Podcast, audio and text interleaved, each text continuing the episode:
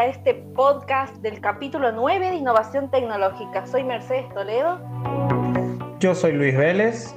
Y mi nombre es Silvia Caliba, estudiantes de la Cátedra de Innovación Tecnológica de la carrera de Ciencias de la Educación de la UNLAR. Hoy queremos contarles sobre un tema fascinante, las neuronas espejo. Y sin más, iniciaremos entonces este maravilloso tema. Tal vez no sabías sobre su origen. Las neuronas espejo fueron descubiertas por un grupo de investigadores de la Universidad de Parma en Italia, quienes encontraron que ciertas neuronas de una región cerebral de los monos macacos se activaban en el momento en el que observaban a otros monos o personas mover, por ejemplo, un brazo al tiempo que imitaban la ejecución de dichos movimientos. Los doctores Giacomo Gisolati, Leonardo Fogazzi y Vittorino Gallese integraron el grupo de investigación que en 1996 publicó el artículo sobre las neuronas espejo en la revista Science. Sí, como nombrabas tú, Mercedes, eh, en principio pareció tan solo un sistema de imitación ligado a movimientos simples como agarrar la comida.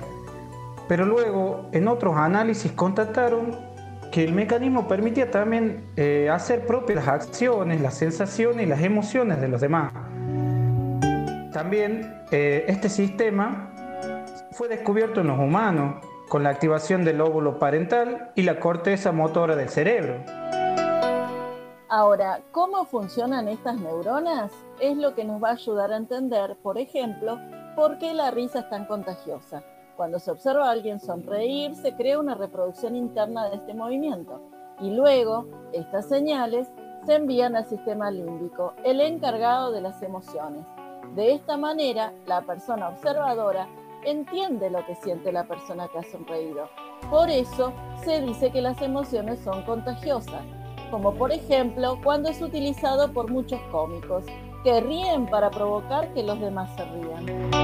Claro, lo mismo sucede, por ejemplo, cuando algo nos repugna e incluso también cuando experimentamos el dolor, dado que cuando vemos el dolor en otra persona, también lo sentimos, y no solo de manera cognitiva, sino también afectiva.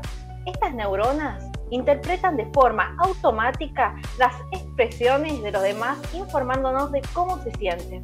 De este modo, captar el estado mental del otro, es decir, conectar con el otro, es la capacidad social que recibe el nombre de empatía.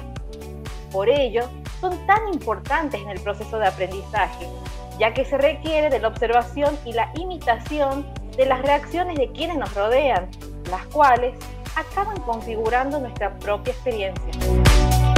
Durante el proceso de enseñanza-aprendizaje, estas células hacen posible que empaticemos con los contenidos, habilidades o destrezas que vamos asimilando.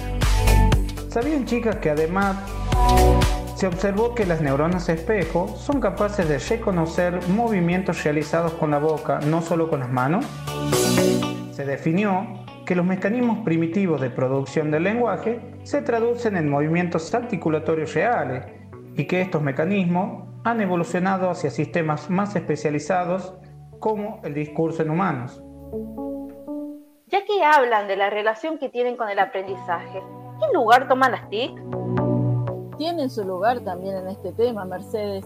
El conocimiento actual que tenemos de dichas neuronas justifica el creciente desarrollo de métodos alternativos de enseñanza que involucran herramientas tecnológicas como el Internet y elementos multimedia como videos, presentaciones interactivas e imágenes, los cuales ofrecen a los estudiantes métodos de visualización dinámica y estática que permiten reforzar la apropiación de conocimientos relacionados con destrezas motoras y cognitivas. Las neuronas espejo están involucradas en el aprendizaje observacional y en el aprendizaje por imitación, estrategias que son frecuentemente utilizadas en escenarios académicos de formación de estudiantes.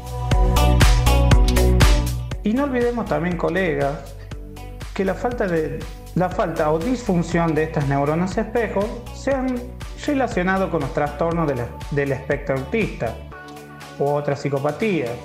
La persona sin ese déficit suele decirse que tiene en mayor o menor grado desarrollada la capacidad de empatía según la historia de cada sujeto. Por supuesto, distintas investigaciones han demostrado que pacientes con TEA muestran una actividad reducida del sistema de neuronas espejo. Estas dos redes principales las podemos encontrar, una formada por zonas del lóbulo parietal y la corteza premotora, así como por la parte caudal del giro frontal inferior y otra formada por la ínsula y la corteza frontal medial anterior, lo que puede explicar aquella incapacidad para asignar la intención de una acción o expresión ajena, como así también la ausencia de empatía y dificultad en el habla.